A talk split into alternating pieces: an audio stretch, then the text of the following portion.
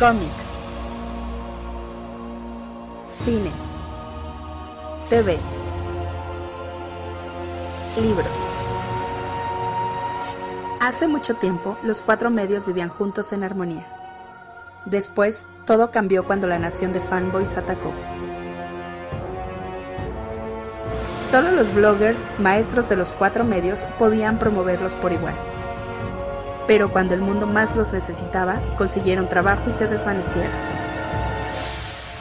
Pasaron los años y dos hermanos crearon un nuevo medio, un joven podcast llamado El Café Comiquero. Y aunque sus habilidades de comunicación eran buenas, tenían mucho que aprender antes de crear un mundo extraño. Pero creo que el Café Comiquero podrá mantenerlo así.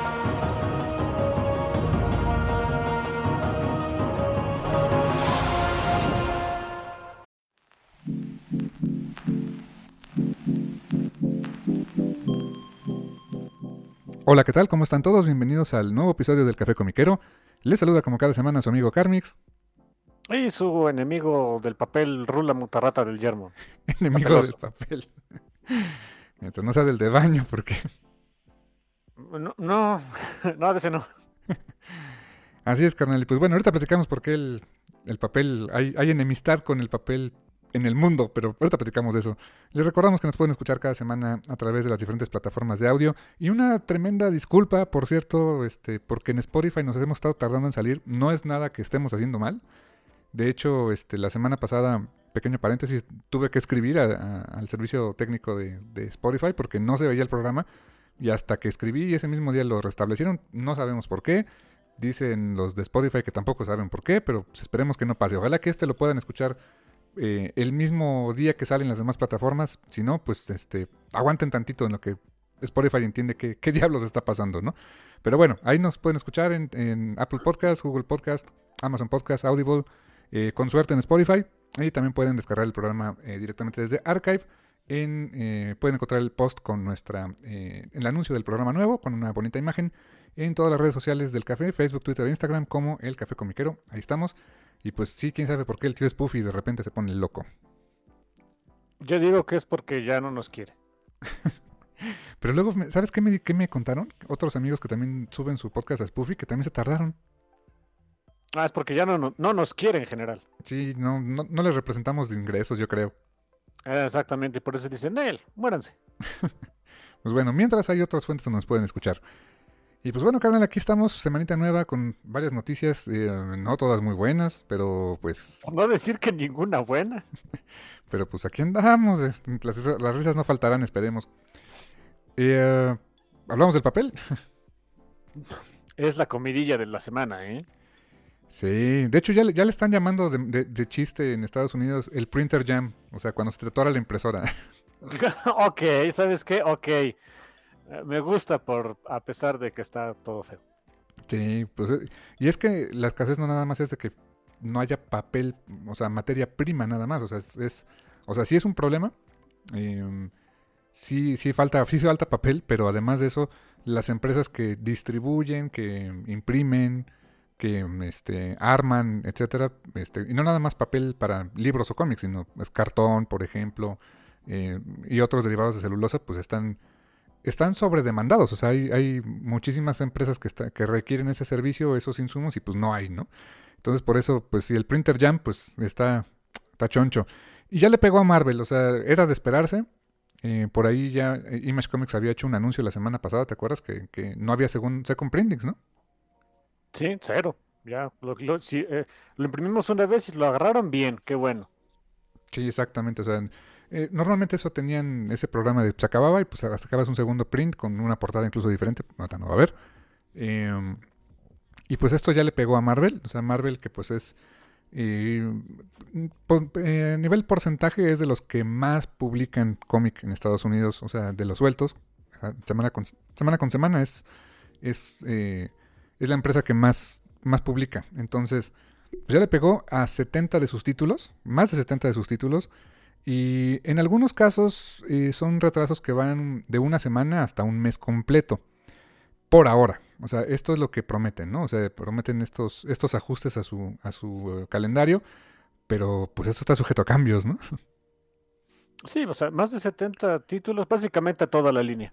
Sí, sí, básicamente toda la línea, que es, que es bastante. Y también le pega ya al tema de, este, de eh, recopilados, tanto en hardcover, omnibus, TPBs y toda la línea que, que tiene también eh, Marvel de, distribución de sus, de sus recopilados, también le, va a estar, le va a empezar a pegar. Eh, al igual que a DC, ahorita antes de entrar en los temas de Marvel, platicaba, platicaba con mi hermano fuera del aire que, que DC ya anunció incluso la cancelación o, reprogramación de algunos de sus ómnibus. se esperaba, por ejemplo, en este mes la publicación del ómnibus de Batgirl de Burnside, eh, el título de que dibujaba Babstar, pues ya no va a estar. Te voy a pegar por ese pun, pero bueno. y pues le, le, llega en mal momento, porque pues está el anuncio fuerte de una serie de TV o película, no sé, para televisión de HBO Max de Batgirl. Y pues que no tengas disponible este título está cañón, ¿no? Sí, le decía a mi hermano que hasta fuera del aire, esa es la serie, o, hasta, donde tengo entendido, esa es la serie más vendedora de, de Batgirl eh, que tiene DC desde, siempre. Y hubiera sido un buen momento para sacarla cuando el personaje va a tener un, boost muy canijo gracias otra vez a, alguna serie, película, ve todo a saber qué sea, ¿no? Y no tenerlo en tiempo, ay, son ventas, es, es, dinerito que DC no va a, no, no va a ganar. ¿eh? Sí, no, y, no es porque no quieran, es que no se puede, ¿no? Es porque no se puede, exacto. Y en el caso de Marvel, eh, eh, platicaba también con mi hermano de pues estas series, por ahí estuvimos punteando las series que se cancelan, bueno, que se retrasan más bien dicho, y pues sí, las afectaciones que tienen mm, dentro y fuera del, del ámbito editorial, ¿no? algunas les pega el hecho de que pues iban a ser de alguna manera apoyo para, este, o más bien se iban a apoyar de, de productos em, audiovisuales, ¿no? el caso de, por ejemplo, Eternals, o la serie de Hawkeye, o Spider-Man, etcétera. O sea, todo eso, pues evidentemente, eh, buscando aprovechar esa inercia, el timing se pierde, ¿no? Y eso también representa pérdida en ventas, ¿no? Sí, que lo mencionábamos, lo hemos mencionado varias veces de que, según esto, ¿no? Aparentemente el eh, ¿cómo se llama? Que no hay mucha sinergia entre los cómics y, y, sus adaptaciones a otros medios, pero que a veces esto más bien pasa en Marvel y DC. Pues más bien ya vimos que no, que sí lo, sí, lo hay, sí, sí, o sea, sí hay. Eh, quizá no es tan canija como, por ejemplo, eh, cuando salen adaptaciones cosas, de cosas como Invincible, que se agotaban todos los números y, los, los este, recopilados y demás cuando salió lo de la serie de, Amazon y quizá no es tan pronunciado cuando son personajes de Marvel o DC, pero sí se da, también es un buen boost de ventas. Y ahorita pues esa es la bronca, que pues no va a haber, no va a haber, no va a haber ese bonito boost. Exacto, ese, ese es un tema. Y eh, aquí, por ejemplo, los, eh, enlistando varios de los cómics que se van a retrasar, que insisto, en algunos casos parece no tan grave, ¿no? Son una semana a lo mucho, en otros son dos, hasta un mes. Eh, pero eso es hasta ahora, ¿no? Se retrasa Alien, ahorita que están sacando su nueva serie de Alien, números 8 y 9, se retrasan básicamente una semana. en el caso de Alien número 9 se retrasa un mes completo, era, salía para enero, se va hasta febrero. Amazing Spider-Man, hasta el número 80, también se retrasa. le platicaba a mi, hermano de esta serie que yo no sabía qué era, pero Avengers Tech On, no, no sabía qué era, pero me dice que es Avengers con Gundam. Es básicamente Avengers con Gundam. Le dan un Gundam a cada Avenger y algo hacen. No, no la he leído, nada más veo así de repente imágenes en, Twitter o cosas. Y hasta Pitch Momoko hizo una portada para eso, ¿eh? Se ve padre. Eso me huele a línea de juguetes. Eh, suena como línea de juguetes, ¿no? y te digo, cada Avenger tiene su... su le dicen de alguna manera, no tengo idea cómo yo le digo que es su Gundam, porque parecen Gundam. Y pues, sí, está, está bonito, pero bueno, es, es, nada más el, el gimmick, pues. Si no invitan a Leopardón, no quiero nada, ¿no? sí, tienen que invitar a Spidey con Leopardón. Sí, exacto. Eh, también es bueno, eso viene retrasado. Black Panther número uno, o sea, el relanzamiento. Ahorita también, pues, le pega. Eh, y series vendedoras como Captain Marvel, Daredevil, el Daredevil de Chip. Este, el número 36 se retrasa hasta diciembre. Um, un título que pues yo esperaba que no se retrasara, Deadpool, Black, White and Blood. Y no es porque sea fan de Deadpool, sino porque va a haber una historia corta que está eh, dibujando eh, Daniel Warren y escribiendo Daniel Warren Johnson, pues también se retrasa. Y, este título que al parecer pues le, le, pega a otras cosas, que es Death of Doctor Strange, eh, Spider-Man número uno y White Fox número uno, esos también se retrasan. Y eso pues le pega a otros títulos por el estatus de lo que se espera que pase con el Doctor Strange, ¿no? Sí, sí, sí. Se tienen que retrasar otras cosas. Evidente que están muy ligadas, algunas que están muy ligadas, otras que parecería que no tanto, pero que sí. O sea, Strange Academy se tiene que retrasar. Hay otros títulos que no quiero spoilearles nada, pero entiendo el por qué se tienen que retrasar. Si no se retrasaran por el papel, o sea, si, si hubiera suficiente papel para esos, pero se retrasa este Death of Doctor Strange, pues se tienen que retrasar esos. Por las consecuencias, ¿no? Por las consecuencias de que Strange esté muerto. Sí, digo, eso no es spoiler, se llama el título así, ¿no? sí, vaya, o sea. Eh, es más, pasa en, las, pasa en el número uno, come Así que pues no, no, no, es spoiler para nadie, ¿no? De ninguna manera. Eh, también se retrasan dos títulos que... Em, uno, uno de ellos yo creo que sí es, es, más grave el retraso, aunque dice mi hermano que podrían aprovechar el bug. Uno es Eternals número 7, que bueno, ya está publicándose la serie, pero pues, evidentemente va va de la mano de la película que está por estrenarse o ya se estrenó, quién sabe, no, no la podremos ver. Em, y el otro es eh, Hawkeye, Kate Bishop número uno, que pues ese tiene todo el sentido del mundo que, que saquen un título de Kate Bishop ahorita y este se, se, retrasa para el 24 de noviembre. Creo que no está tan mal, creo que no les va tan mal con ese, ¿no? ¿Que no la serie de Hawkeye sale también a finales de noviembre? Creo que sí. O sea, ese, ese es más, de haber sido Marvel, yo sí de, ah, sí, también se retrasó por eso, aunque no hubiera sido cierto, ¿eh? Esa sí es una, es una sinergia muy, yo creo que muy, este, muy limpia, ¿no? O sea, tienes una serie nueva de Marvel, o sea, en, en, este, en Disney Plus, o sea, serie nuevecita con un personaje nuevecito para las masas, que es Kate Bishop, y sacas un cómic número uno de Kate Bishop, pues yo creo que es el momento, es para cuando lo vendas, ¿no? O sea, y es un, es un número uno de una serie en la que eh, la utilizas para regresar a Kate al estatus que va a tener en la serie, que es vivir en Nueva York, le cambias el traje para que parezca el de la serie, supongo que le vas a dar una personalidad más, más apegada a lo que vayan a hacer en la serie, o sea, eh, eh, es trasladarlo, nada, es trasladar el personaje de la serie de Disney Plus al, al cómic. Y sale creo que en la misma semana o una semana de diferencia. Digo, aunque no estuviera retrasado, aunque no hubiera sido problema del papel, de haber sido yo el que tomaba la decisión, era de sí, retrásalo un ratito, que, vaya muy a la par con la serie. Está bien, pues sí, este, eh, y le tengo ganas, ¿eh? le tengo ganas también a esa serie, tanto a la serie de TV como a este cómic, se, me hace interesante. Eh, Excalibur también se retrasa, Excalibur número 25. Eh, hay un título de Star Wars Live Day, en memoria de aquella serie, de aquella película especial para televisión de la que George Lucas no quiere saber nada que es la del Holiday Special, se llama igual, Life Day. Ah, ok. Em, Fantastic Four también se retrasa, sobre todo el número de aniversario, que es el tributo de aniversario, el número uno, se retrasa una semana. Los Hillions también. Eh, título de estreno Hulk, la nueva versión de Hulk se retrasa también casi un mes. Ese está feo porque ese había buenas preórdenes para ese. ¿eh? Ese es un dinerito que eh, o sea, Marvel va a tener después y a ver si no le afecta eh, este, después para que las pérdidas sigan cayendo, tengan una caída muy estrepitosa. A ver, a ver qué pasa con ese. También eh, Maestro World, War, eh, World War M, que la verdad no sabía que había un cómic de Maestro. O sea, del Hulk del futuro, ¿no? Sí, va el segundo. Esa es la segunda miniserie de Maestro. Ah, mira eso.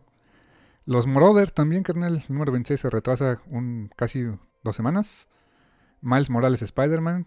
También mala onda. Eh, y los New Mutants, New Mutants, eh, cada número, el 23, 24 y 25, se retrasan pues respectivamente como dos semanas. También supongo que por lo de Death of Doctor Strange, ¿no? Sí, que, que no quería spoilear, caray. Pero no sabemos por qué, pero ahí está, se retrasa, se retrasa por algo. No sabemos por qué, pero se va a retrasar.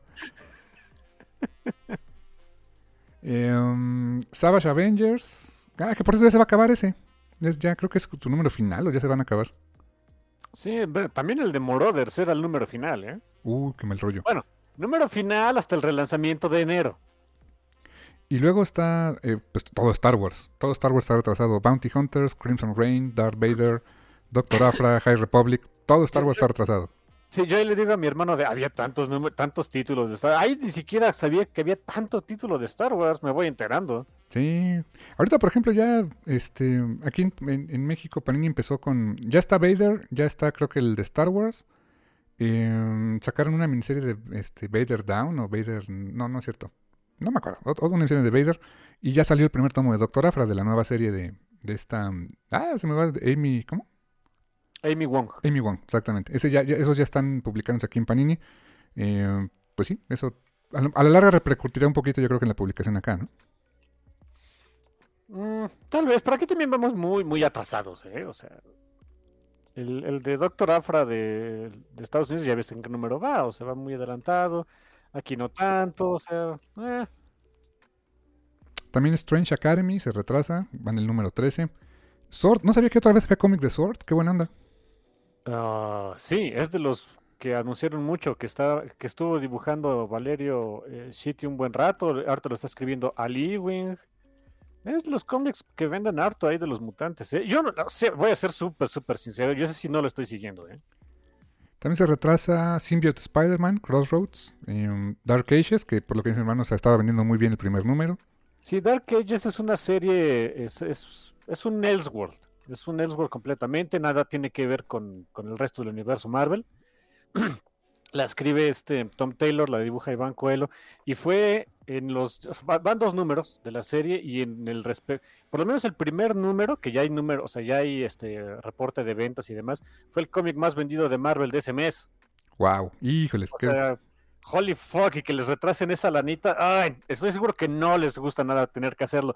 Insisto, se, está retrasando todo, Mar todo, todo, todo, todo lo de Marvel se está retrasando, y, es por lo del papel y demás, y en algunos casos no creo que les vaya a afectar tanto, o sea, simplemente es, les va a entrar el dinero después, pero ya sabemos cómo es el mundo del cómic, sobre todo el cómic sueltito que de veras parece producto perecedero. Si no lo vendes rápido, si pierde inercia, algo así, se te pudre, se, te, deja de vender.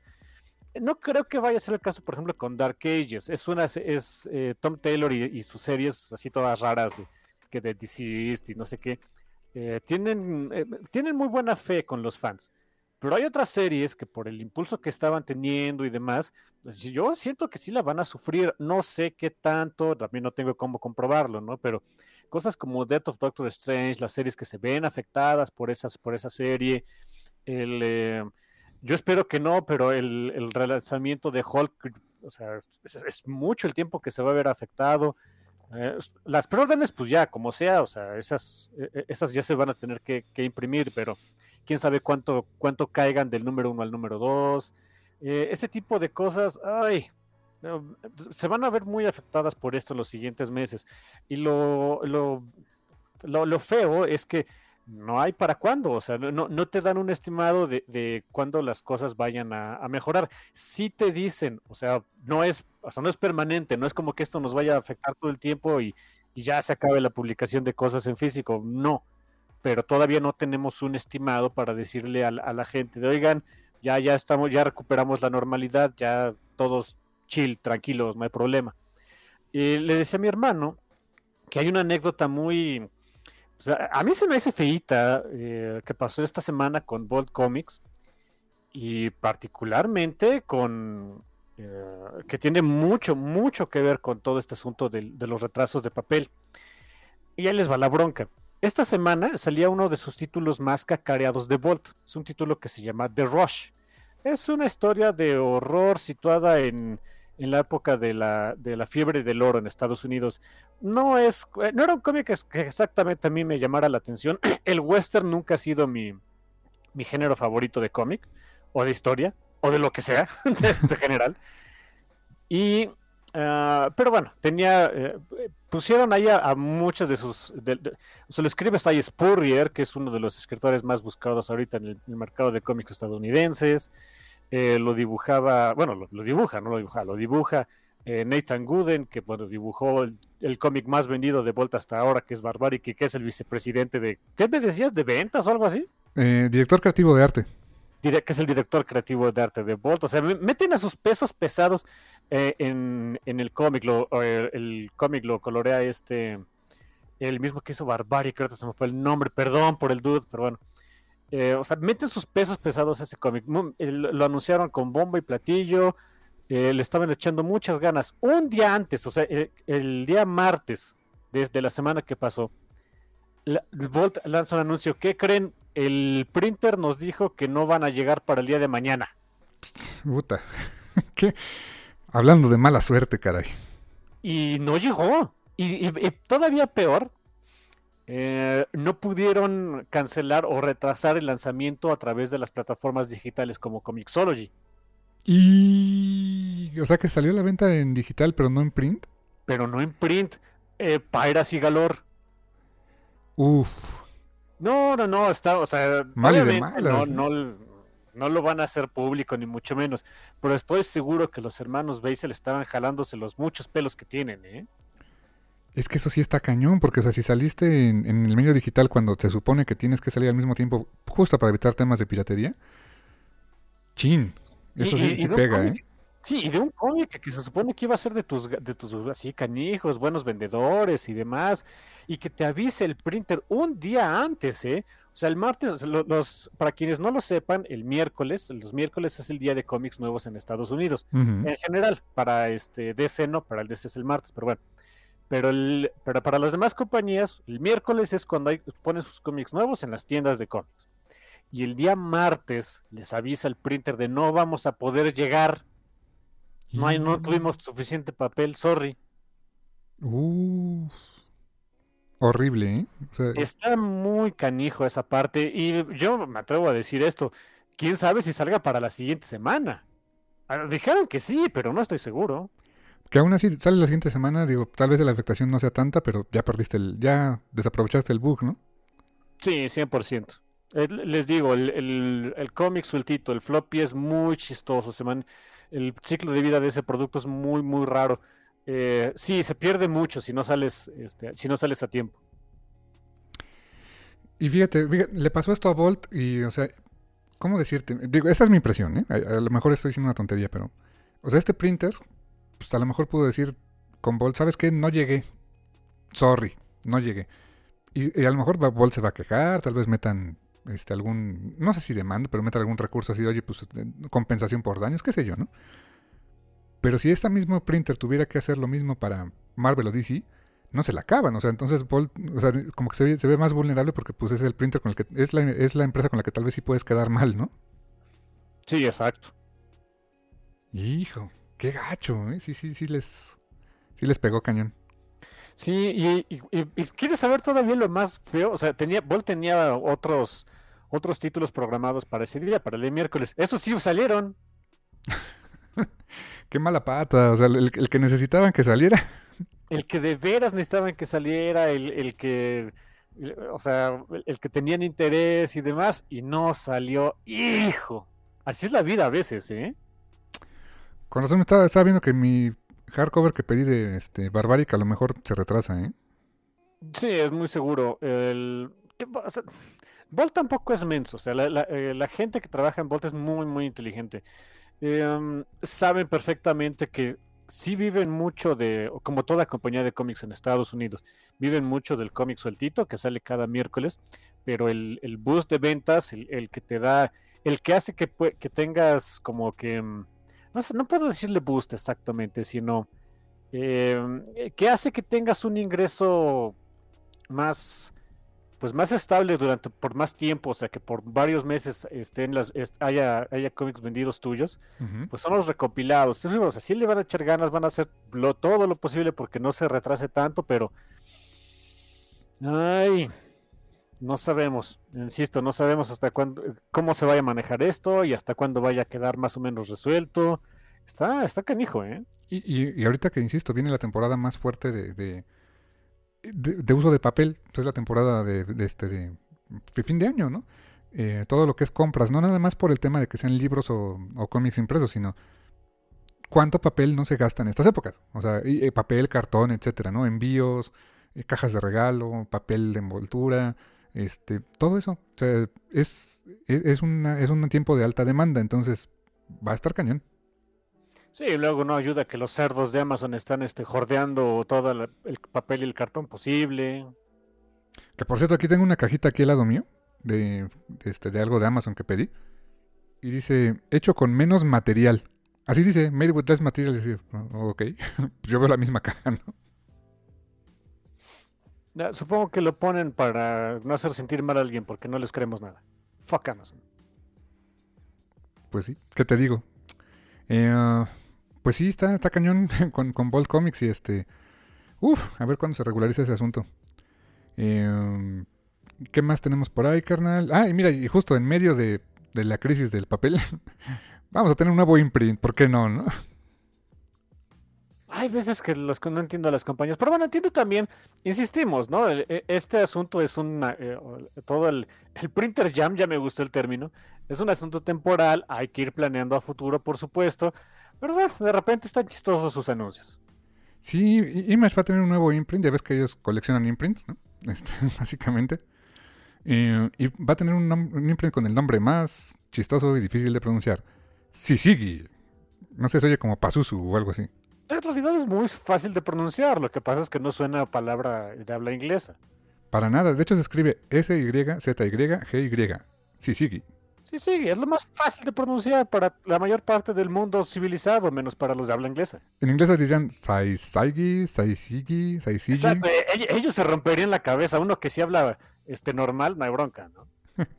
Y ese, ese publisher, eh, bueno, quien va a ser el publisher, por cierto, es, eh, se llama Chris Ryle.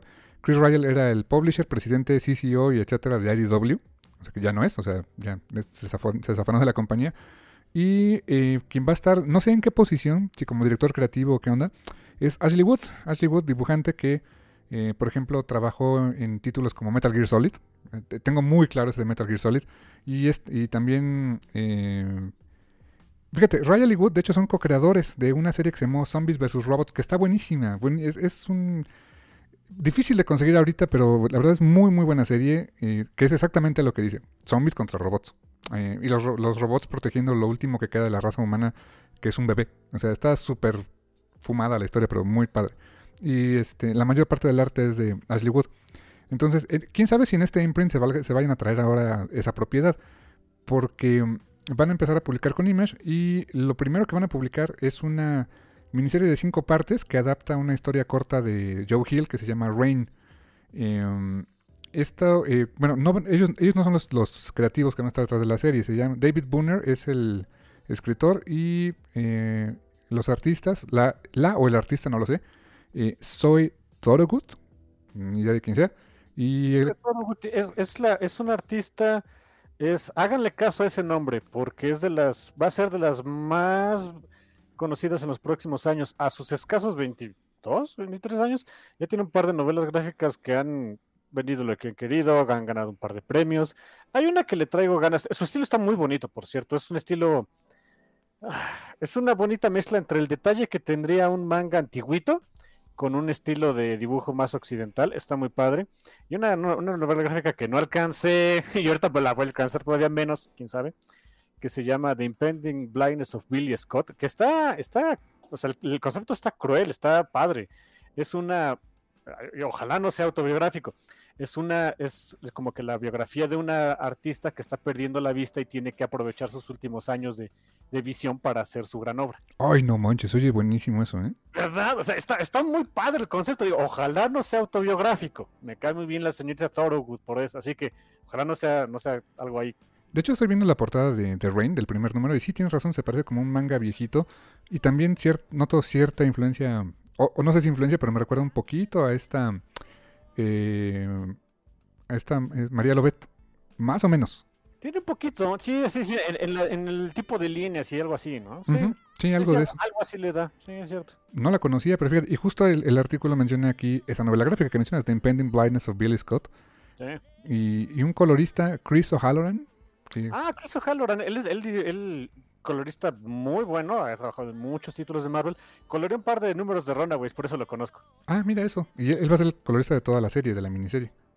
Es muy bueno, ¿eh? Es muy, muy bueno Chris O'Halloran. Eh, Chris Ryall va a ser el editor del cómic y Ashley Wood va a manejar este, todo lo que es la producción, diseño y el logo. O sea, para eso se pinta solo, ¿eh? Oye, tienen un equipo, este, o sea, estelar, ¿eh? Mala onda. Pues vienen con todo, entonces. ¿eh? Vienen con todo, que quieren nuestro dinero, de veras. Ok.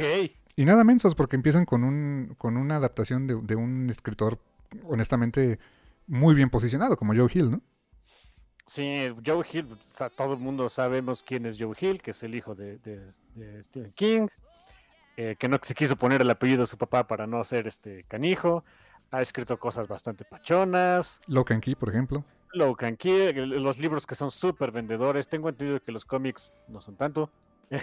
este, Nosferatu, por ejemplo, uno de sus títulos que ya llegó a serie de TV incluso. Así que sí, es, es, uno de, es un nombre que en el mundo de la literatura y de las letritas pues, jala, jala gente, jala expectativa. Vienen con todo, ¿eh? Ya, que me diste así el panorama completo, ¡ay, fucking hey! Y ese es solo, solo el primer título, no han anunciado más, pero, o sea, vienen, viene interesante eso. Eso empieza a salir, si todo sale bien, esta estaría saliendo, por aquí debe decir, enero, enero 2012, ojalá.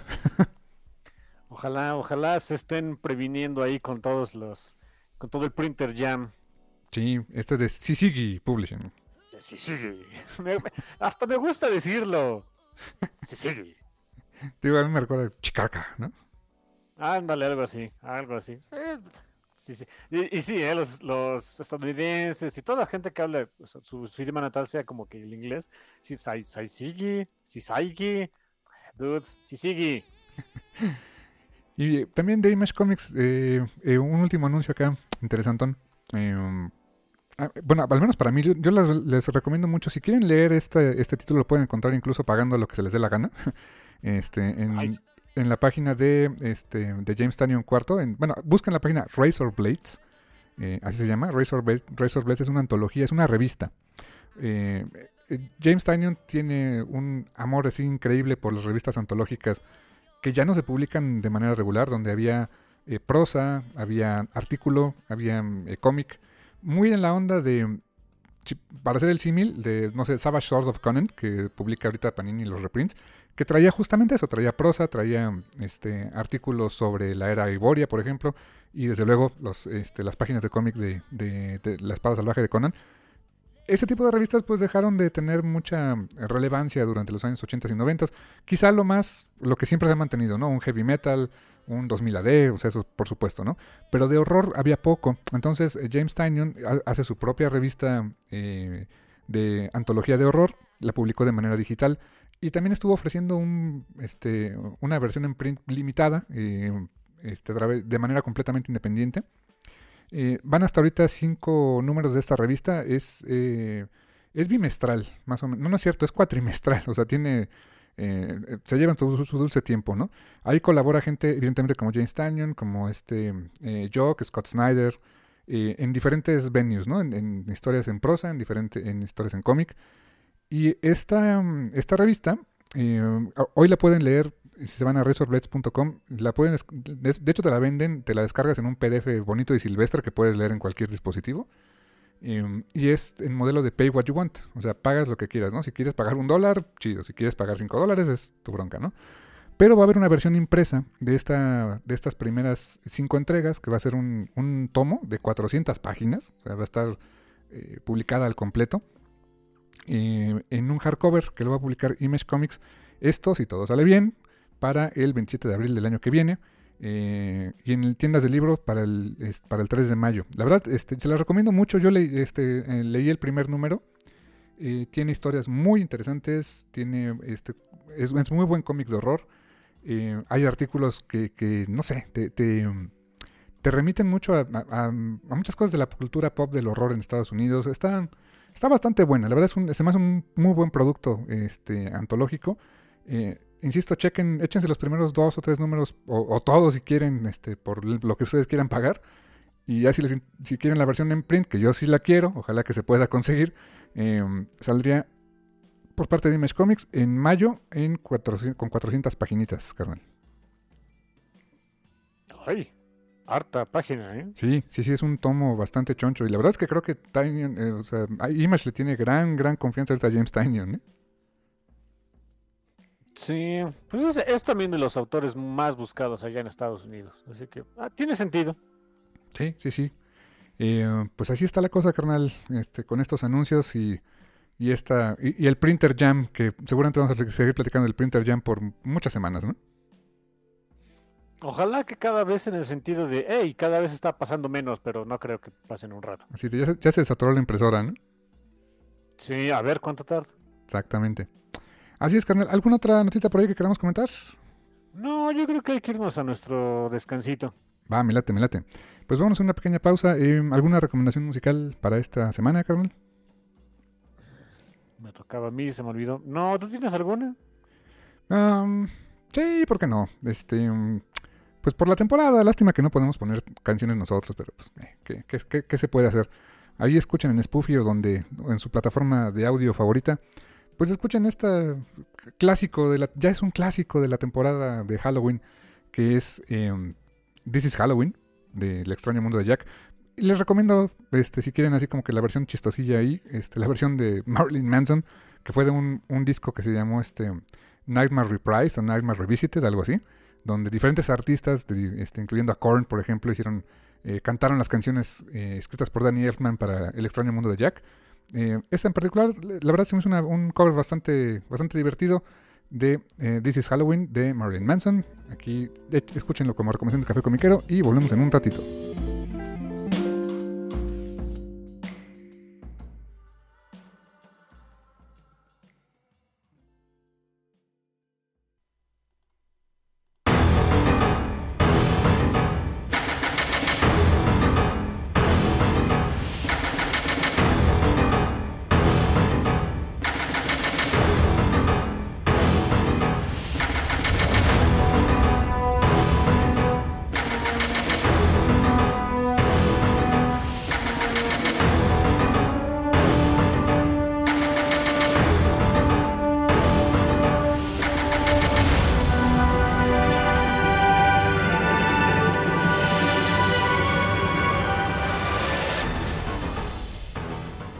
Estamos de vuelta aquí en el Café Comiquero después de esta pequeña pausa donde les recomendamos una rola halloweenesca. Eh, esto fue This is Halloween eh, de Danny Elfman en la versión de Marilyn Manson. Escuchen todo el disco, está chistosito, mejores versiones unas que otras, pero pues eh, es Halloween. Es para echar relajo y creo que esa es la sensación que nos dio este cómic. Sí, bueno, a mí me dejó una sensación diferente. Ah, sí, ¿cuál? What the fuck. Ah, ok. ¿Qué diablos leí? Pero está buenísimo. O sea, es una pachecada tras otra. ¿Qué rayos acabo de leer? Pero, es divertidísimo. ¿eh? Es de veras como que tiramos toda lógica al, pozo y vamos a divertirnos, ¿no? Sí, que miren, vamos a ser sinceros. Cuando estás diciendo vamos a hacer un especial o una serie de cómics especiales con los personajes de Archie, eh, donde conozcan al Depredador o a Punisher o a Satanás o a cosas así, pues no esperarías otra cosa, no más que, ok, esto es para echar relajo. Eh, exactamente. Y sí, esto es eh, secuela de también nuestro programa del año pasado, porque el año pasado hicimos justamente la primera entrega, Archie vs Predator, el crossover que nadie esperaba y que la verdad está bastante divertido. Que nadie esperaba, tal vez nadie quería, pero pues ya lo tenemos aquí, ¿qué hacemos? Escrito por Alex de Campi, que la verdad este Qué buenos trabajos ha hecho. Este, no sé si ya leíste eh, Drácula Motherfucker. Sí, sí, sí leí Drácula Está muy bueno Drácula Motherfucker. Algún día habría que hablar de ese, ¿eh? Es una novela gráfica original de Alex de Campi y está Erika Henderson. Sí, sí, exacto. Qué bonito arte hizo Erika Henderson ahí, por cierto, ¿eh? Sí, si no conocen a Erika Henderson, ella hizo por mucho tiempo los cómics de Squirrel Girl en Marvel. Ajá, y, si creen que es su arte así todo bonito y cute, este, pues sí, pero no, o sea. Eh, es como, exacto, o sea, sí es, pero no. Y está bien Pacheco también, esa, esa, esa, historia de... Eh, su dibujo está loquísimo, unos colores... Los colores son vibrantes. Eh, está buenísima esa novela gráfica. Algún día hablaremos yo creo que de ella.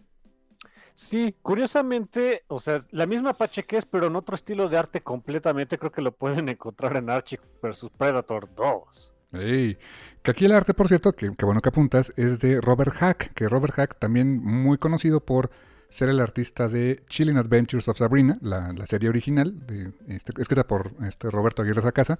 Aquí este, repite trabajo en el, digamos, arte en línea, ¿no? Es, es, simplemente el, que hace como que el, penciling. Eh, y curiosamente, es, un- color sobre el propio arte de, Robert Hack, o sea, sin tintas, de Kelly Fitzpatrick. O sea, colorea directo sobre los lápices. En un efecto que ya es relativamente común que se encuentre ese, eh, ese acabado, pero se sigue viendo bastante bien. ¿eh? Sí, como dices, es común, pero e- es, ya es común porque es un estilo que jaló mucho, tiene muchos adeptos. Sí. ¿Te acuerdas cuál fue el primer cómic así comercial? Mm, el primero no sé cuál sea, ¿eh? Extreme X-Men, de, de- dibujado por Carlos Pacheco. No, por Salvador La Roca. ¿A poco? ¿Eh? Fue el primer cómic así con esa técnica donde se coloreó sobre los lápices digitalmente de este de Salvador La Roca. Ah, perdón, estaba echando un café. De veras no tenía idea, ¿eh? No sabía que ese había sido el primero. Y se ve no se ve como este, ¿eh? O sea, se ve más se ve chistosito. O sea, para la época, digo, hablamos de la época de Grant Morrison en- al frente de X-Men. En paralelo eh, sacaron este título de Extreme X-Men y, o sea, sí se veía muy diferente a todo lo que estábamos acostumbrados a ver. La verdad tenía una identidad gráfica muy padre. Ok. Y bueno, aquí repiten esa, esa técnica de, de color sobre lápices en una historia. Santo Dios. o sea, es una secuela directa. Eso, eso me sorprendió. Desde las primeras páginas me sorprendió mucho que esta historia, cinco numeritos, por cierto, eh, es una secuela directa de, de Archie contra Depredador, de la primera. Y sobre todo porque, pues, el, estado en el que dejan la, primera parte de la historia de Archie contra Predator, dices, bueno, ¿qué pueden hacer después de esto? ¿En qué acabó esa primera historia? Bueno, es básicamente llega el depredador a Riverdale, mata a todos, solo quedan Verónica y Betty vivas y al depredador lo convierten en Archie para que siga habiendo un Archie en el mundo. Así como suena. Es así de Pacheco, o sea, de. ¿What the fuck? Y en aquel, en aquel tomo el dibujo era el Archie clásico, o sea, era el Archie, el, el estilo de la casa, ¿no? Sí, que se veía todo lindo, este, bonito. ah, y aún así dest- destripaban gente y demás. En fin. Y en este, pues, a, eh, esta eh, Betty, Verónica y Archie, pues, y Archie, Archie Depredador, pues salen al mundo, salen al mundo. El Predarchi. El Predarchi, ya se quedó, ya el Predarchi. Lo acabo de pensar, me, me gustó también, ¿eh? Me encanta el Predarchi, sí es cierto. Pues salen al mundo normal, pero desde aquí hay como, pues algo chistoso, porque es muy metatextual de repente el cómic, ¿no? Porque lo que quieren es salir de esta ciudad, o sea, no es Riverdale. Este, quieren regresar, no, quieren salir de Riverdale, quieren salir a escapar, ¿no? Sí. Y lo que dicen es que tienen que tomar la Memory Lane, que es un juego de palabras en inglés. O sea, cuando dices que haces un viaje down Memory Lane, es un viaje en la nostalgia, ¿no? Básicamente. Y aquí literalmente están buscando una calle que se llama Memory Lane para salirse de ahí. Entonces como que, ah, ok, desde ahí empieza como que la onda met- metatextual y rarita, ¿no? Y yo- Eh, eh, Es que creo que ese es el, el- el tema de todo este, este cómic, ¿eh? Eh, las referencias metatextuales a estos personajes saben que viven en un mundo medio raro, ficticio tal vez, bueno, ficticio para algunos, para ellos real, y, quieren manejar, manejarse a través de las reglas que ellos conocían. Eso de al Memory Lane es de, o sea, sí, es, es entregarse a la nostalgia, regresar a las cosas como eran antes, porque hey, nuestro mundo ya está del carajín. Y cuando van Betty, Verónica y el Predarchi a- a- encuentran la calle de Memory Lane, se dan cuenta de que está cerrada, estaba en, estaba en reparación. Y se desesperan porque dicen, bueno, ¿y entonces qué vamos a hacer? O sea, eh, incluso hasta Verónica dice, "Es- nos cancelaron, ¿verdad? Y es que aparte dice, es- eh, me encanta el, el, el super comentario, porque sí es cierto, este cómic se parece más a otro cómic de Archie, o sea, visualmente, que, que dice, está cerrada la calle, dice, próximamente una nueva oportunidad de negocio de Wade Enterprises, o sea, no Wayne Enterprises, Wade, o sea, Mark Wade, que es, estaba construyendo su propia versión de Archie en ese mismo tiempo, y, y se, y se espantan Betty y Verónica de, ya no somos relevantes, ya nos olvidaron. Incluso uno cuando lo está leyendo dices, ¿qué? Oye, por cierto, kudos el, el detalle gráfico de cómo manejó Robert Hack al Predarchi. No habla, habla como el pizza, como el pizza dog, ¿no? Habla como Pizza Dog, habla con emojis.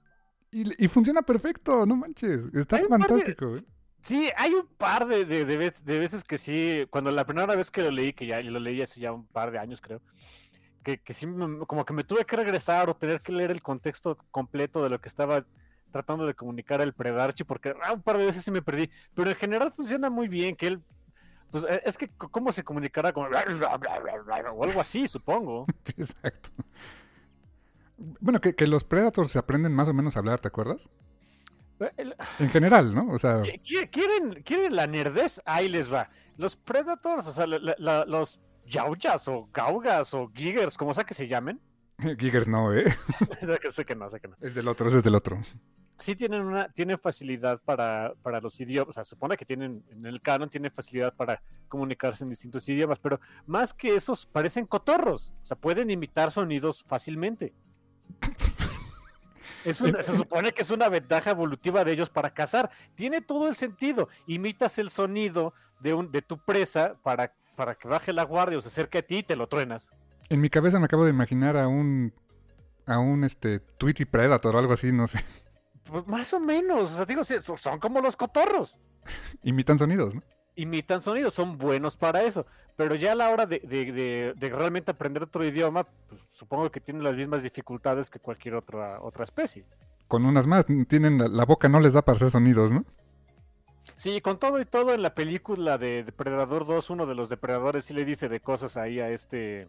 ¿Cómo se llama el actor? A, a este Murdoch. Bueno, no, este. Danny Glover, ¿no? A Danny Glover, Sí, sí le dice sus cosas, ¿no? Algo así. ¿no? cuando le da una- un trabuco al final. Ven la película, está padre. Ah, sí. A mí es la que más me gusta, Depredador 2. ¿Es la que más te gusta, en serio? Sí. Ah, yo, yo ahí, para que veas, salvo la última que salió, Híjoles, que salvo la empecé a ver y santo Dios. que salieron, Sí. Eh, las primeras dos las pongo a la par, ¿eh? A mí no- la 1 y la 2 me gustan por igual.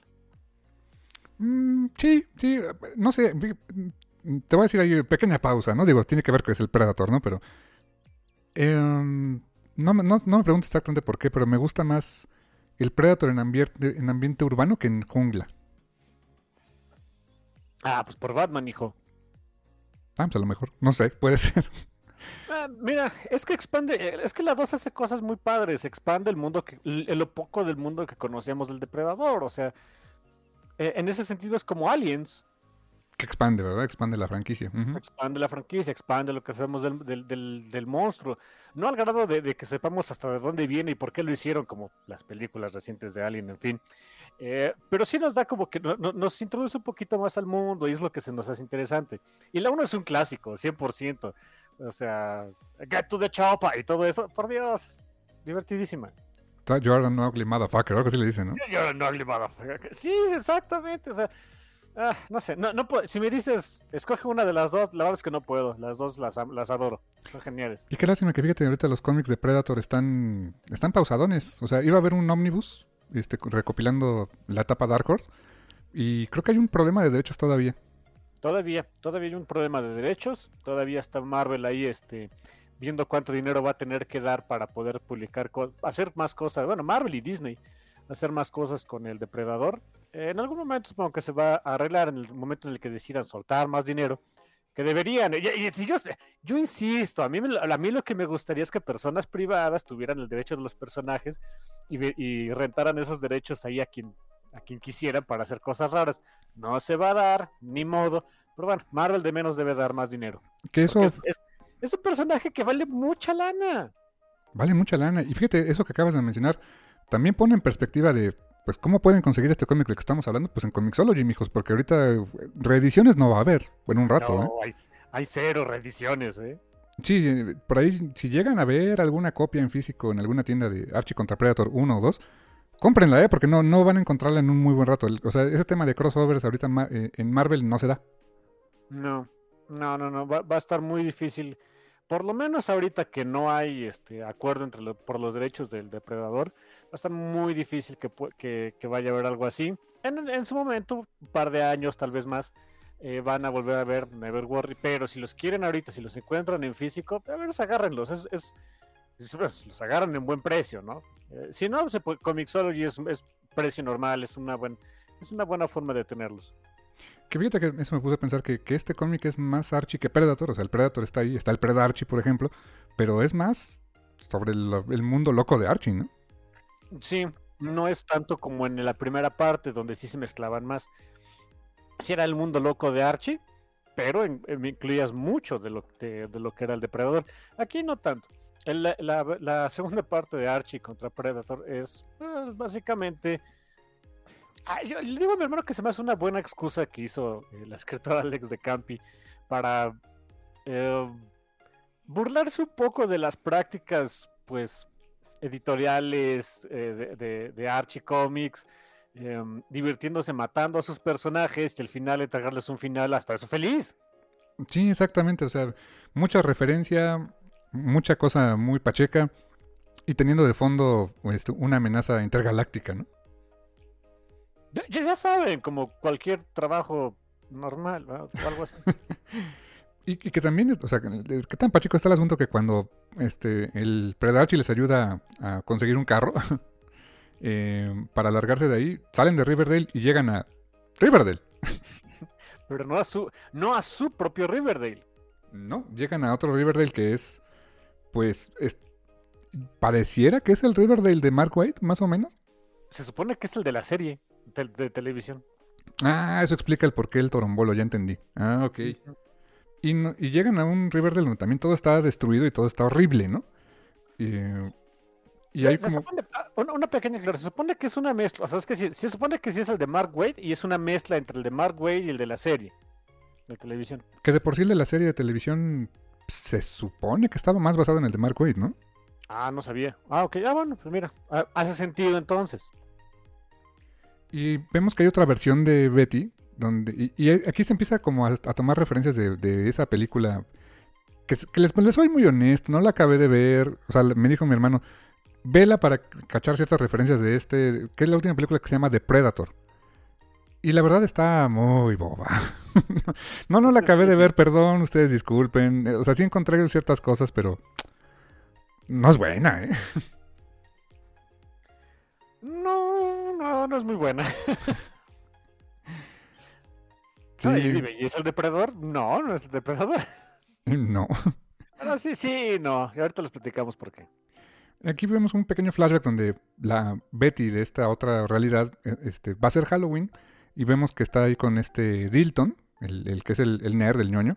Y Dilton está, dice que pues va a ir al Halloween vestido de Daft Punk, que pidió un casquito por eBay o por Amazon, no sé, para pues ponerle LEDs y pues ya este, fuera uno de los de Daft Punk y le propone a Betty ser la otra, el otro personaje de Daft Punk, ¿no? Y vemos el casquito y el casquito es un, realmente es un casco de un depredador. ¿Cómo lo obtuvo? Pues quién sabe, le llegó por mensajería, como más o menos en la película esta que les digo. Es, por eso que te digo, de, así, así como suena en la película de Depredator, uno eh, atrapan a un, eh, bueno, no atrapan, pero sí atrapan a un depredador, eh, un, un grupo de soldados, uno de ellos por razones eh, decide robarse parte del equipo del depredador y le manda a su ex esposa la tecnología del depredador, la, la- la máscara y un guantecito. ¿Por qué? Reasons. Y un chavito que es, no sé, tiene algún problema ahí, este... Es, es autista. Ajá, eh, saca la máscara esta, empieza a jugar con el tech y eso hace que los depredadores lo rastreen, ¿no? Y es exactamente lo que pasa con este Riverdale. Eh, Milton saca el- la tecnología del depredador, crea con ella y Predator Galor. Predators en sus. Y sí, salen los, pre- los Predators perros, los... ¿Qué, qué fregados? Sí. Nadie dijo que sea una película inteligente. ¿eh? Sí, no. Sí, cuando vi estos perros Predator dije, ah, sí los había visto. Y es que también en la... Estoy casi seguro que antes que saliera en la película esa de Predator ya habían salido en algún cómic o algo así, ¿eh? Te ca- Yo jamás los había visto. Yo creí que eran este, cosa original de la película. Yo cuando los vi en la película, que vi la película para que me hiciera ruido en la pandemia, voy a ser sincero, no, no- o sea, no me puse a verla con intención, la puse ahí para, para que me hiciera ruido mientras trabajaba. Y de repente vi que había un depredador perro y dije, ¿qué? The fuck. Bueno, dije, "Oh, roll with the punches, ¿no? Sí, mira, si el otro es el, el Predarchi, este es el Perrator. Rato. oh, Dios, Predarchi, el Perrator. Y ahorita les decimos el otro gran personaje, bueno, la, otra gran bestia de depredadores. Luego les, inventamos nombre.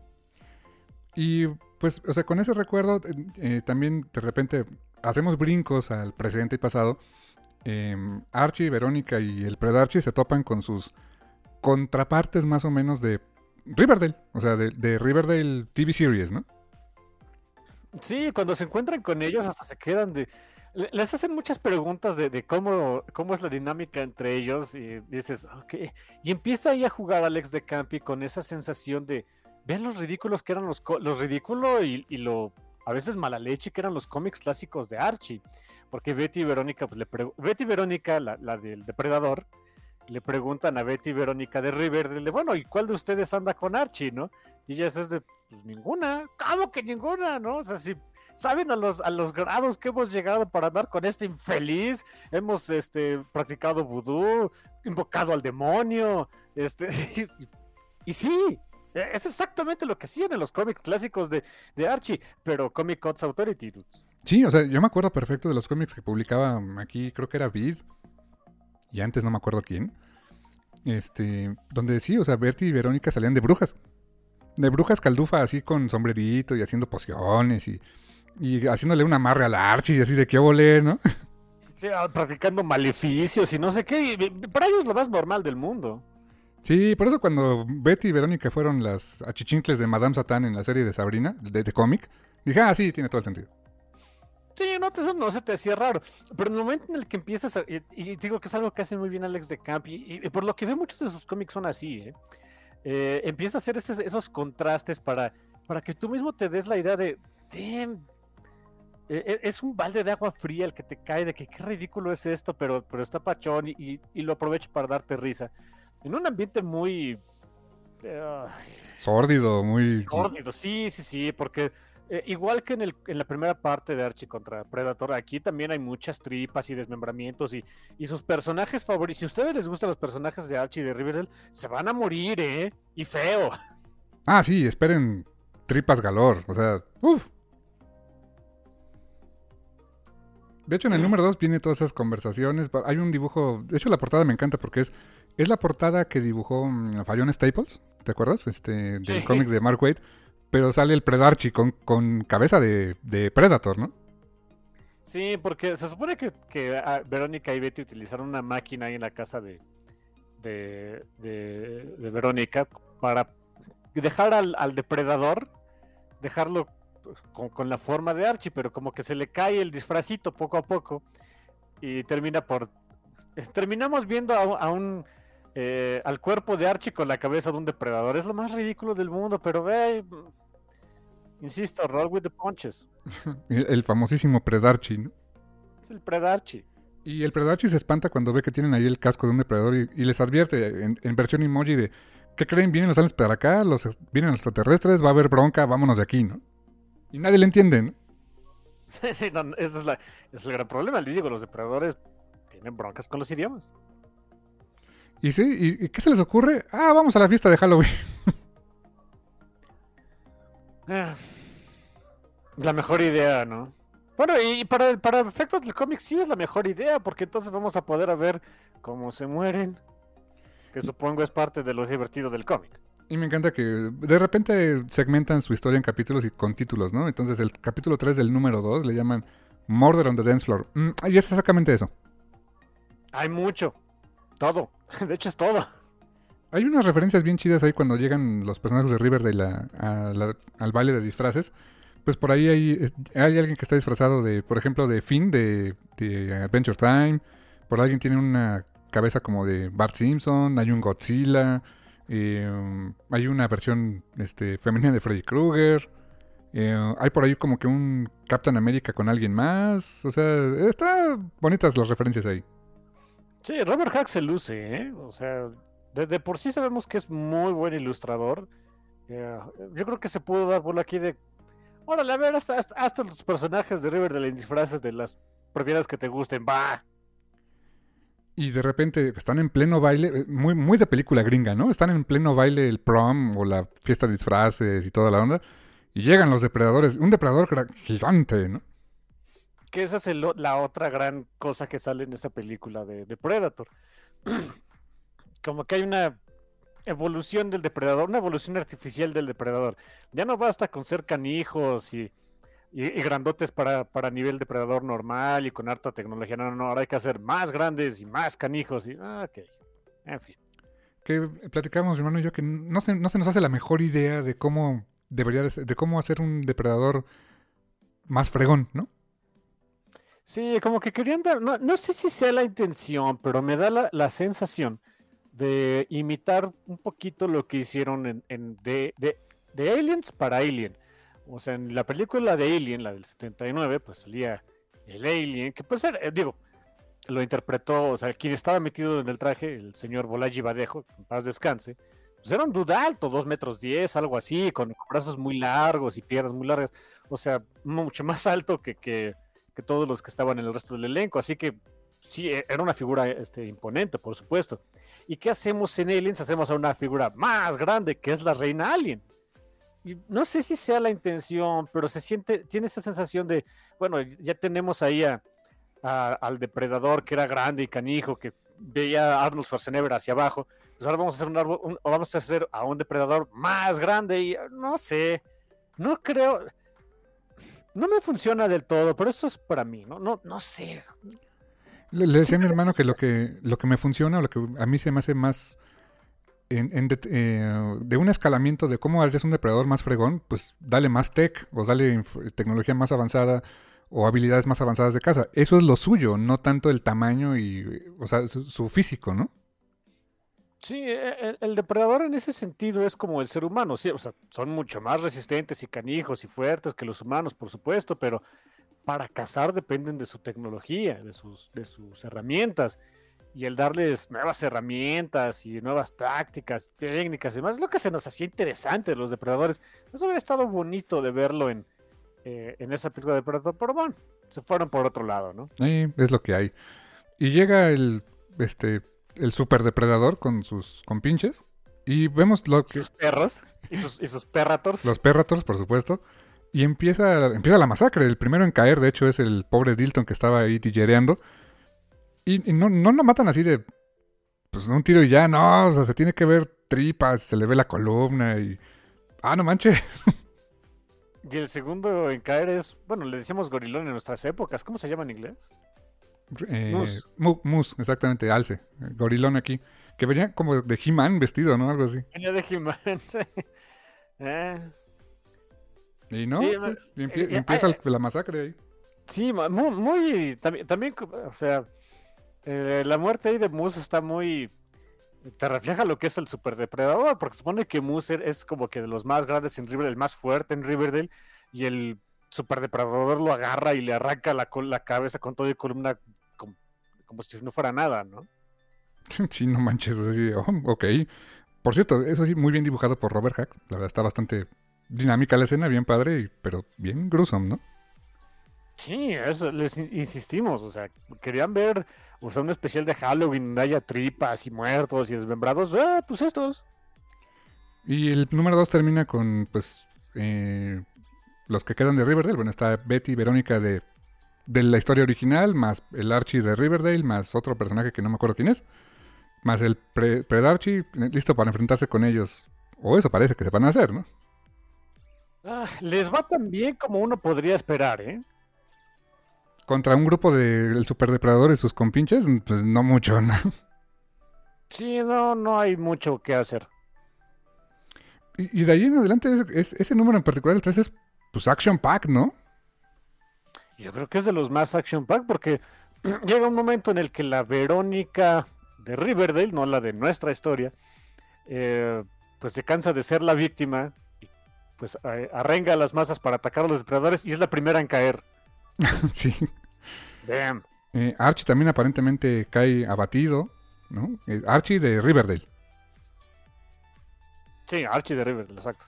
Sí, cae abatido. Este, ah, algo bien triste. Los estos, los, los Perrators se comen a hot dog, bueno, a Rito. Sí, sabía que esa escena no te iba a gustar mucho. Ah, se comen a hot dog. Ah, ok. Ajá, ajá. Y el pobre de Torombol así de, no, no manches. Sí, e, él escapa con esta Betty en una nave de los depredadores y se les cuela un perrator. Ah, sí, se les cuela un Perrator y ahora, ahora el Perrator los, los está ahí estoqueando dentro de la nave, ¿no? Mientras que Betty y Verónica, eh, pues, se dan cuenta de que realmente Betty y Verónica del, del Predarchi se dan cuenta que pues, realmente no es que querían este a Archie, sino más bien se empiezan a tomar cariño ellas mismas. Digo, ah, ok, esto también, esto ya lo he visto también. Sí, no les voy a adelantar en qué termina eso, eso lo platicamos después, pero sí es de, ok, I guess. Ah, ah, eso sí, es el- eh, hay un detallito ahí padre, este, eh, con todo esto del, eh, de- del, bueno, de, en el, que es el siguiente número, me parece. Yo creo que sí es el siguiente número. Sí, es, es en, es en el 4. Este. de- Ah, Esta Betty Verónica dicen, bueno, como que ya la, la regamos, o sea, trajimos también la desgracia a este Riverdale, pues vamos a tener que hablarle al resto de nuestro, a ver, a algún otro de, pues de, de los, de nuestros mm, crossovers amigos, ¿no? Le tratan de hablar a, a un tal Frank, Y no le contesta. Contesta un no tal. le contesta, o sea, eh, hubo, un, hubo un crossover Archie contra Punisher. Y, no le- y Punisher no les regresa la llamada. Les contesta un tal Bucky. Y hasta Verónica dice, ¿Who the hell is Bucky? ok, ok. Yo, yo dije, ah, entendí la referencia. Es que es que esto, esto es lo divertido también de este cómic, entender las referencias, ¿no? Y terminan por decidir, bueno, vamos a hacer, vamos a hacer lo más sensato que podemos, eh, a lo que podemos a- a- aspirar ahorita en nuestra situación. Vamos a invocar al diablo. Eh, ¿por qué no? Mira, ¿qué, qué más podía salir mal? Pues, ah, ¿sabes qué? Ok, es buen punto. No podía salir muchas cosas mal después de esto. Y, y la verdad es que Alex de Campi te lleva a, esta, a ese punto en la historia en el que te la compras, dices, sí, claro. o sea, ya todo está tan del demonio que pues, faltaba el demonio en sí, ¿no? Sí, ya que puede salir, o sea, trajiste a los depredadores a River, a, otra versión de Riverdale, este, eh, por tu culpa mucha otra gente se está muriendo, pues bueno, invoca al diablo a ver si te puede ayudar. Querían hablar a la Sabrina, pero, ah, ¿qué crees? También está muerta, ¿no? Sí, y no encuentran a la Sabrina de este mundo porque hasta donde tenía entendido que creo que ya no, no, no convivían en el mismo mundo, ¿no? La Sabrina de Chilling Adventures y la de Riverdale. Sí, y, fíjate que por, qué bueno que lo mencionas. De hecho, en la serie de Riverdale, eh, um, dentro de poco, va a aparecer eh, eh, Kiernan Shipka en su papel de Sabrina otra vez, pero parece que no es. No, es la misma Sabrina. ¿no? Es como que su versión Su versión- Sabrina. Eh, no, sí, sí, sí va a ser Bruja Escaldufa, pero no es la misma Bruja Escaldufa. O sea, no va a ser la misma. La misma Sabrina de la serie que duró tres temporadas en Netflix o cuatro, no me acuerdo. O sea, mismo personaje, diferente. Mismo personaje, mismo, mismo actriz, diferente versión. Ah, Muy al estilo Archie, ¿no? Sí, fíjate, curiosamente. O sea, sí es cierto. O sea, mismo personaje, pero funciona diferente en diferentes lugares, ¿no? Sí, sí, sí, digo, no, no- no es este Sabrina la bruja satanista, es simplemente Sabrina la bruja amigable. Ajá, sí, sí. La bruja satanista. Bueno, pues sí, sí, de hecho. Adorada a Satanás, ¿no? Sí, más la del cómic. Más la del cómic, sí, claro, claro. Pero, pero también la de Chilling, bueno, Sí. la de. ¿Cómo sea que se llame? Más arrega- o sea, ella sí re- renegaba más en la serie de Netflix, al menos la, prim- la primera temporada, la segunda ya no la he visto, tengo pendiente de ver esa serie, eh, el resto de la serie, pero este, renegaba más, pero sí, sí quería, ya sabes, ¿no? Su bautizo oscuro y la fregada. Pero en el cómic de Chilling Adventures sí lo quería mala onda, o sea, sí, sí era... Pues era lo normal para, para ella, para ser bruja. De, ah, sí, yo tengo que entregarle mi alma a Satanás. Ah, ah, o- un jueves. Exactamente, un jueves y luego cafecito por la tarde, ¿no? Sí, tengo libre el jueves, pero rapidito porque en la tarde tengo que echar café. Ah, ok. sí, de hecho. Y sí, querían buscar a esta Sabrina y aquí no hay. No, no hay o no sabíamos qué pasó con ella, ¿no? Sí, e- es buen detalle eso, que, que aluden también a esas, esas cositas que la gente que está más embebida en Archie, yo tengo que buscarle un poquitín más a, a todo esto cuando lo estaba leyendo. Me, me, gustaba el cómic, pero me sigue gustando, claro. Pero había varias cosas que no captaba y dije, bueno, ¿y esto que, como que por qué, etcétera? Lo tuve que ir buscando y ya iba entendiendo poco a poco el por qué se daban estas circunstancias. Dices, ok, dentro de lo ridículo que es un cómic de este tipo, pues, respeta sus propias reglas, lo cual es bonito. Y mientras la, la Betty de Riverdale más el Torombolo de Riverdale, este, pues, siguen en el espacio con todo y el, el, el Perrator, que por cierto ya este em, eh, Torombolo ya lo hizo su amiguito, ¿no? al darle comida. y le pone Barsburst. Ah, sí, porque es una. Eh, Barsburg, pues es una salchicha alemana, ¿no? Eh, sí, es como un hot dog, pero más grande. Ah, y, y ahí está, ahí tienes al perro así panza arriba esperando que le arranque la panza, ¿no? ¡Ey, son perros, dude! Sí, supongo que les ha de gustar también, ¿no? Dime un perro al que no le gusta que le rasques la pancita ya cuando te haces tu amigo. Ninguno, todos les encanta. Sí, ya, ya una vez que lo conocí, si no lo conocen al perro, aguas.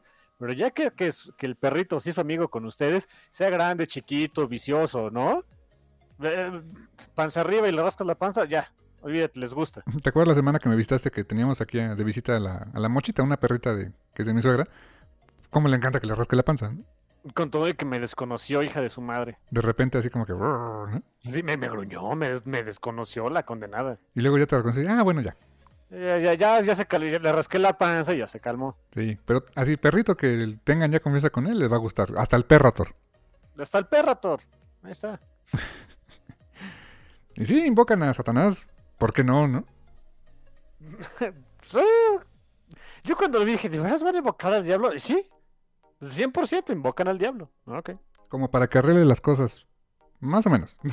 Y, y ese es el punto del número 5, de que es el, último número de, de la serie, de lo que va a salir de Archie contra Predator, supongo que en la vida. Y la verdad es mi número favorito, está muy padre, porque de toda esta bola de, de- de personajes que son ah, moralmente grises, el que es más buena onda es el diablo. Es hasta como que quien les pone así de, a ver, vamos a platicar, vamos a echar terapia, a ver, aguanten, ¿no? Si- Siente, a ver, chicas, siéntense, tengo que hablar con ustedes en buena onda.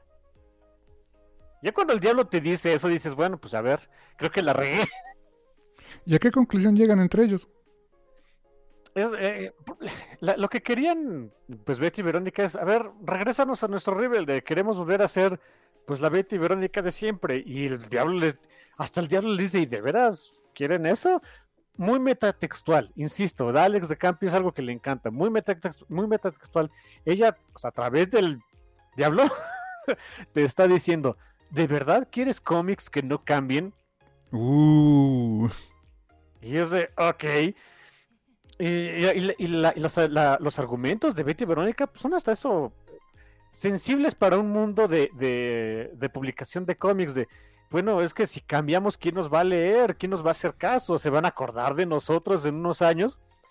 Y, y el, el contraargumento de Satanás y Alex de Campi, supongo, es también bastante bueno. De bueno, ¿y para qué quieres eso? ¿No quieres mejor tener tu propia historia? Veme a mí. Es que soy un, quizás sea un personaje pequeñito, quizás una historia chiquita, pero, pero es mi historia. Muy al estilo de un, de un escritor de cómics que hace sus cómics. Wow. Eso está súper... El mensaje es muy bueno, ¿eh? El mensaje es muy bueno, aplica para varios lados. Estoy seguro que en general para, para muchas personas, para la vida de todos puede aplicar. Pero eh, bueno, eh, consideren que este es el contexto para, para el mercado de cómics estadounidense. Eso está bastante padre y eh, pues hasta Satanás les concede su deseo. Ok, voy a arreglarles la vida a estos, a estos pobres a los- que ustedes les trajeron miseria, porque no tienen la culpa. Pero ustedes pues vamos a hacer algo distinto con ustedes, ¿qué les parece? Y ellas aceptan, aceptan, órale, ok, vamos a dejar de ser Betty y Verónica de siempre y vamos a hacer nuestra vida, a ver qué sale. Va. Y sí, el diablo arregla todo, o sea, hace un, altera el tiempo para que Dilton no recibiera la máscara del depredador, o sea, para que pues no, no, no trajera la desgracia a esta versión de Riverdale. Y de repente, no sé, Betty y Verónica tienen su final como The Dark Knight Rises, ¿no? Sí, viviendo en una relación poli con el Predarchi. I guess. El Predator con todo, y un Nueva bra- con todo y un brazo biónico porque le habían roto el bracito, ¿no? Sí, le, le habían arrancado un brazo, un brazo al Predarchi. Y, y están, este, por lo que entendemos, ellas están viviendo en el mismo mundo que ahora los demás personajes de, de- del Riverdale y el Archie modernos. Hasta ven que, la, que, que están viendo los Instagram de estas personas y demás. Y me encanta que, es- que hasta esta eh, Betty le dice a Verónica, oye, ¿y extraña ser adolescente? No, no, ni tantito. Y se acaba el cómic. ¡Qué bonito! ¡Qué bonito final! La neta. Bueno, con todo y todo. Y el Predarchi al lado de ellas ahí comiéndose un pastelito, de hecho. Comiéndose un cupcake. Y, y en la ciudad de Nueva York parece que le da exactamente lo mismo ver a dos, a dos mujeres y al Predarchi ahí echándose un café, ¿no?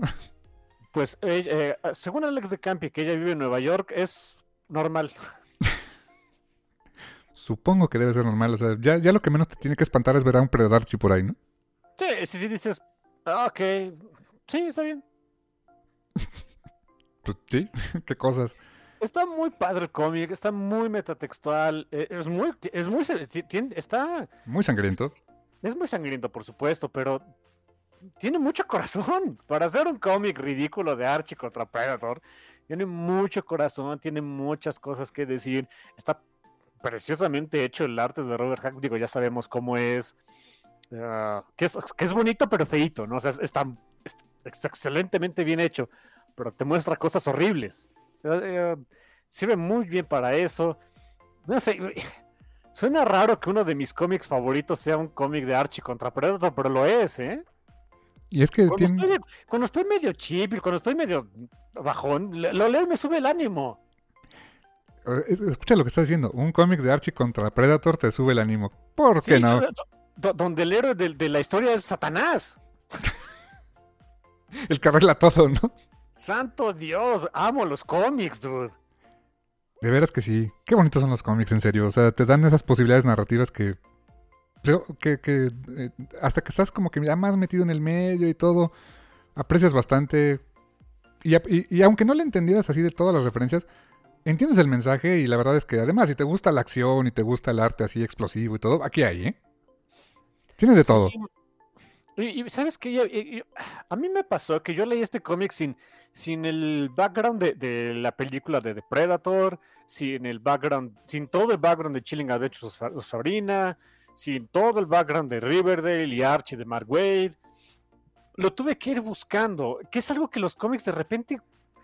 eh, Mira, Alex de Campi se queja mucho de, de ese tipo de prácticas de Marvel y DC, que uno tiene que lees algo de un personaje que te gusta o que te interesó y pues ni modo, a veces es irte a buscar referencias anteriores, si tienes el chance de comprar números antiguitos o meterte al Marvel Database a ver qué onda.